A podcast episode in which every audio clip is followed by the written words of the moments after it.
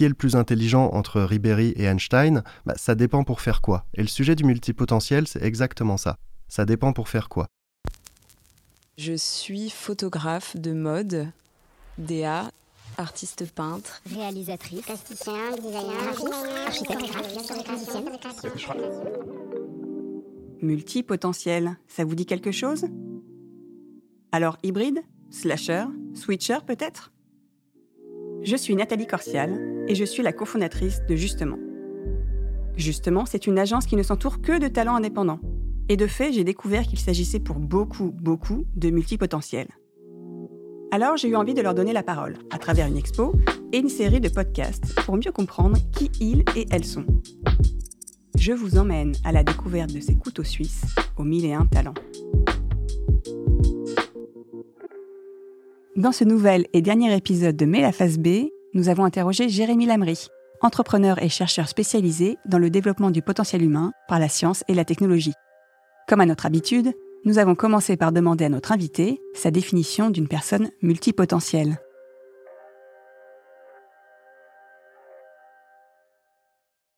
Le multipotentiel, on va parler de cette personne qui va avoir la capacité à naviguer dans différents environnements, à avoir plusieurs casquettes, à avoir plusieurs métiers.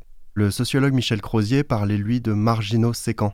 Donc les marginaux séquents qui sont des personnes qui sont capables d'avoir des pieds dans plusieurs univers. Parce qu'en fait, au-delà de la différence de compétences, on se rend compte aussi que c'est des personnes qui sont capables d'avoir en fait des états d'esprit différents suivant la casquette euh, qu'ils vont, euh, qu'ils vont devoir porter. Comment repenser la société pour inclure les personnes multipotentielles? Le sujet des multipotentiels dans notre société, il va encore être compliqué parce qu'on est dans une société qui va favoriser ce qu'on appelle euh, l'intelligence logico-mathématique, autrement dit celle de l'école euh, qui, euh, qui vise à être bon en maths, bon en raisonnement, bon sur ce qu'on appelle l'abstraction, les concepts logiques très abstraits. Et c'est pas forcément le fort de tout le monde, et c'est tant mieux. L'exemple que j'aime reprendre, c'est par exemple qui est le plus intelligent entre Ribéry et Einstein? Bah, Ça dépend pour faire quoi. Et le sujet du multipotentiel, c'est exactement ça. Ça dépend pour faire quoi. Qu'on peut un peu résumer, même si c'est un concept qui n'est pas très scientifique, il est extrêmement intéressant, euh, au concept qu'on appelle des intelligences multiples. Donc c'est Howard Gardner qui a travaillé sur le sujet et qui a pu déterminer plus de 8 intelligences différentes. Intelligence normalement au sens de capacité à s'adapter. Dans le sens de Howard Gardner, moi j'appellerais plutôt ça des sensibilités huit grandes sensibilités différentes. On va plutôt être logique, on va plutôt ressentir les êtres humains, on va plutôt être capable de comprendre la nature. Donc euh, voilà, il y, a huit grandes intelligences, je ne vais pas toutes les passer en revue. Mais ce qui est sûr, c'est que on peut être extrêmement bien câblé, extrêmement tout ce qu'on veut, mais voir le monde de manière différente. Et il n'y en a pas un qui est meilleur que l'autre. C'est juste de nos jours, il y en a un qui est mieux adapté au système que l'autre. Le système doit évoluer parce que dans la société, c'est pas parce que vous allez à l'école et qu'on vous apprend la logico-mathématique toute votre vie euh, que vous êtes fait pour ça.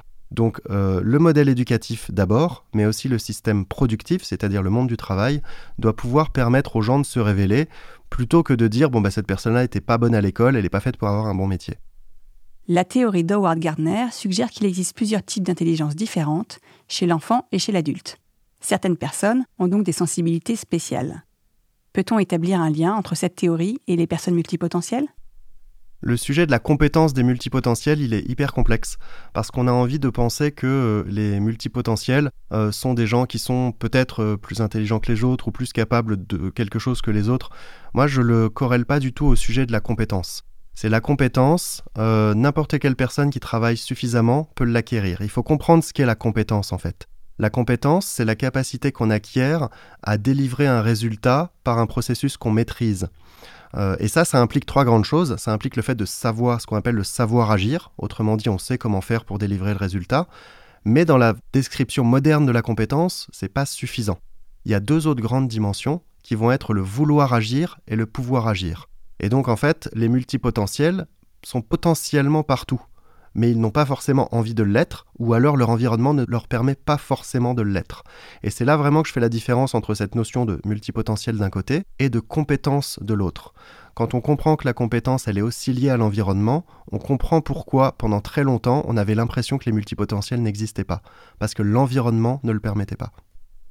Une fois que l'on a abordé le sujet de la compétence, intéressons-nous au sujet des soft skills. Peut-on dire que les multipotentiels sont des personnes avec des soft skills avancés? Ce sujet des soft skills que France Stratégie va appeler les compétences transversales euh, à, juste titre, mais qu'on peut aussi appeler des compétences qu'on dit socio-cognitives, parce qu'elles vont nous permettre deux choses, euh, de réfléchir et d'interagir de manière adaptée dans les nouveaux contextes. Autrement dit, là où une compétence classique, qu'on peut appeler une hard skill, euh, on va s'entraîner, on va se préparer, et puis après on va être capable de refaire toujours la même chose, la soft skill, elle, elle va nous permettre directement, dans le bon contexte, d'avoir la bonne réflexion et d'interagir de la bonne manière avec les gens pour que ça se passe bien. Et en fait, on a souvent tendance à corréler les multipotentiels avec des personnes qui ont des soft skills avancés. Bah, ça dépend. Ça dépend. Parce que moi, je connais énormément de multipotentiels qui sont des gens qui adorent faire plein de choses différentes, mais qui en vrai ont du mal à travailler en équipe, parce qu'ils sont plutôt autonomes euh, et indépendants ou des personnes qui vont euh, faire plein de tâches mais qui vont avoir du mal à faire des choses extrêmement complexes, qui vont faire plutôt plein de petites tâches. Donc en fait, il ne faut pas corréler les multipotentiels aux soft skills parce que ça, ça va être vraiment propre à chacun. Ce qu'on peut dire des multipotentiels, c'est qu'ils aiment le changement. Ce qui est encore différent, aimer le changement, que d'être capable de gérer le changement. Les multipotentiels sont des personnes qui développent un goût pour la multiplicité et donc développent des compétences sur des sujets différents, notamment techniques. En quoi cela peut-il être intéressant pour les entreprises d'embaucher des profils multipotentiels? Decathlon, c'est une entreprise où on a tout intérêt à être multipotentiel parce que chez Decathlon, on a un métier et un rôle. Euh, et en faisant ça, en fait, euh, il vaut mieux être polyvalent. Donc le multipotentiel est plus polyvalent que la personne qui va exercer une seule activité a priori, parce que le multipotentiel va aimer euh, exercer plusieurs activités. Donc si une entreprise est capable de gérer ça, d'intégrer une personne qui va faire plusieurs activités et de lui fournir ce cadre-là, alors oui, c'est très intéressant pour une entreprise de s'équiper de multipotentiels, et j'ai envie de dire, c'est même une des clés de main pour continuer à apprendre. C'est évident, quand on n'est pas tout le temps dans sa zone de confort, mais qu'on doit en permanence changer d'environnement, ça nous force un petit peu plus à nous adapter, il y a plus de chances que face au changement, on soit capable de réussir. C'est pas garanti, mais il y, a une, chance euh, supplémentaire qu'on soit capable d'accepter les changements qui arrivent. Comment fait-on pour apprendre à apprendre? Est-ce que la prise en compte des profils multipotentiels nous donne des pistes pour faire évoluer l'éducation et la formation? Est-ce que l'éducation devrait favoriser cet aspect des multipotentiels? Définitivement oui. Après, il y a une manière de le faire. C'est, on a de plus en plus d'écoles qui sont hors cadre euh, et qui veulent développer la capacité des personnes à exister pour eux-mêmes et à s'épanouir. Cet aspect-là, c'est génial. Il faut nécessairement que ça aille avec le savoir-vivre ensemble, il faut que ça aille avec un certain respect des règles, parce qu'en fait, être citoyen, c'est être libre, mais c'est aussi avoir des devoirs. Donc le savoir-vivre ensemble, la création productive, la manière dont fonctionne la société, ça implique des codes sociaux, ça implique en fait qu'on ne fait pas toujours ce qu'on aime, ça implique qu'il faut aussi être capable de euh, parfois donner pour, euh, pour recevoir. Et moi, dans certaines écoles que je vois aujourd'hui, certaines des écoles démocratiques, ou parfois certains modèles Montessori que, que, que je valide pas toujours, je pense qu'on ne développe pas forcément tout ça chez l'enfant. Alors bien sûr, l'enfant est capable de s'exprimer, l'enfant est extrêmement éveillé euh, dès le plus jeune âge et est capable d'exprimer des idées de manière très claire. Quand on remet la personne dans le système classique, bah, ça se révèle un échec parce que la personne est trop libre. Et donc on peut dire comment est-ce qu'on peut être trop libre? Bah, En fait, on peut être trop libre quand on n'a pas conscience de ses responsabilités, de ses devoirs pour savoir vivre ensemble. Aujourd'hui, les multipotentiels émergent comme une étiquette, de la même manière que les hypersensibles ou les HPI. Est-ce important de reconnaître ces étiquettes? On a envie et besoin de catégoriser les personnes qui euh, vont travailler euh, de manière différente et peut-être euh, plus que travailler, c'est-à-dire comprendre le cadre du travail de manière différente. Je ne suis pas capable aujourd'hui de dire si en fait une personne qui fait ça, elle est vraiment câblée différemment ou juste elle a des préférences différentes. Je pense en fait que c'est un élément de reconnaissance important. Ce sont des personnes qui ont besoin aussi qu'on reconnaisse leurs différences, parce qu'effectivement, ce sont des personnes qui fonctionnent différemment. Elles ont besoin de plusieurs activités, elles n'ont pas envie qu'on les blâme pour ça. Donc moi, je suis totalement pour le fait de, reconnaître ces étiquettes, mais au potentiel, c'est pas un critère cotorep. C'est-à-dire que quand on est au potentiel, on sait faire potentiellement des choses en plus, ça ne veut pas dire qu'on doit faire des choses en moins. Donc autrement dit, c'est pas une excuse pour sortir du cadre ça ne nous octroie pas de privilèges particuliers, ça ne veut pas dire qu'on vaut mieux que les autres et ça ne veut pas dire qu'on est autorisé à s'extraire de certains codes sociaux et règles. Donc la reconnaissance, oui, mais encore une fois, elle doit aller avec la responsabilité. Et la conscience, en fait, que chaque personne, quel que soit son statut, quelle que soit son étiquette de reconnaissance, quelle que soit la manière dont elle se caractérise, doit être traitée de manière égale. Nous sommes dans une société en pleine digitalisation, automatisation, robotisation. Petit à petit, les machines remplacent de nombreuses tâches dans notre quotidien et donc aussi de plus en plus le travail humain. Comment les multipotentiels vont-ils vivre cette situation? Quand on s'intéresse à ces tâches, il faut voir un peu deux grands types de tâches. Les tâches routinières et les tâches non routinières. Les tâches routinières, c'est les tâches qu'on fait toujours de la même manière. Et donc euh, ça, ça veut dire que si on sait le faire de la même manière, au bout d'un moment, on sait l'expliquer à une machine, et que la machine, tôt ou tard, donc le fera mieux que nous. Et puis après, il y a les tâches non routinières, c'est celles qu'on fait jamais de la même manière, parce qu'à chaque fois, ça dépend beaucoup plus du contexte que d'un process défini. Gérer une crise ou des choses comme ça. Sur ces tâches non routinières, bah globalement, on peut se dire qu'on a encore le temps avant que euh, la machine nous prenne complètement la place. Bien sûr, ces tâches peuvent être plus ou, moins, euh, plus ou moins complexes. Et après, si on essaye de faire le lien avec les multipotentiels, est-ce que les multipotentiels seront mieux protégés de ça? Ça dépend desquels. Il y a des multipotentiels qui sont capables d'enchaîner plein de tâches simples, d'autres qui sont capables d'enchaîner plein de tâches complexes. Pour être hyper clair, ceux qui enchaînent que des tâches simples seront très vite remplacés.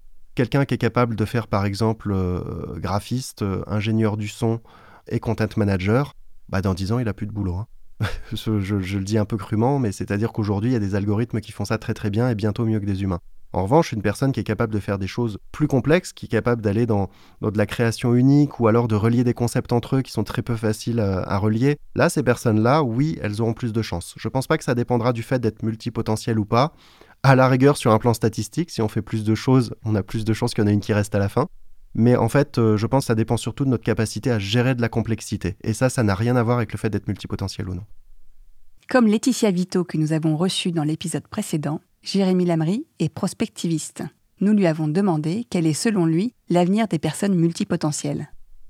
Je pense qu'on est dans une société qui va nous forcer de toute manière à être euh, multipotentiel, à avoir plusieurs rôles, comme on disait. Parce que ce sera un facteur a priori euh, d'adaptabilité plus important, ça reste à prouver, mais, mais j'y crois et également parce que c'est la nature du travail en fait. C'est si vous prenez un métier donné euh, et que la plupart des tâches sont prises par une IA, qu'il en reste quelques-unes, ça remplit pas un métier complet. Donc euh, demain, pour pouvoir être occupé, vous allez devoir faire des choses qui sont peut-être dans plusieurs catégories d'activités différentes. Et c'est ça qui occupera un plein temps. Donc je pense que l'avenir des multipotentiels, il est, euh, il est très très beau et que euh, ça se prépare dès le plus jeune âge à l'école, mais aussi au quotidien au travail, dès la prise de poste, en nous donnant des rôles différents pour éviter qu'on tombe dans l'ennui et le confort. Le monde professionnel est en train de se transformer la crise du Covid a précipité un changement dans notre manière de travailler. Selon la direction de l'animation de la recherche, des études et des statistiques, le nombre de salariés pratiquant le télétravail a par exemple augmenté de 23% entre 2019 et 2021. Impossible donc aujourd'hui de revenir totalement au modèle de 2019. Par ailleurs, les technologies comme l'intelligence artificielle ou encore le métavers se développent de plus en plus et de plus en plus vite dans nos sociétés.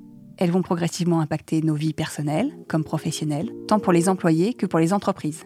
Les personnes multipotentielles, sachant manier plusieurs activités à valeur ajoutée et ayant une forte appétence pour le changement, auront certainement des facilités à évoluer dans ce nouveau contexte. Merci d'avoir écouté ce dernier épisode. Vous pouvez retrouver toute la série sur les plateformes de podcast et sur le site d'Influencia. Un grand merci à tous les intervenants, experts et talents ces échanges nous ont permis de mieux comprendre tous ces multipotentiels qui nous entourent chez Justement.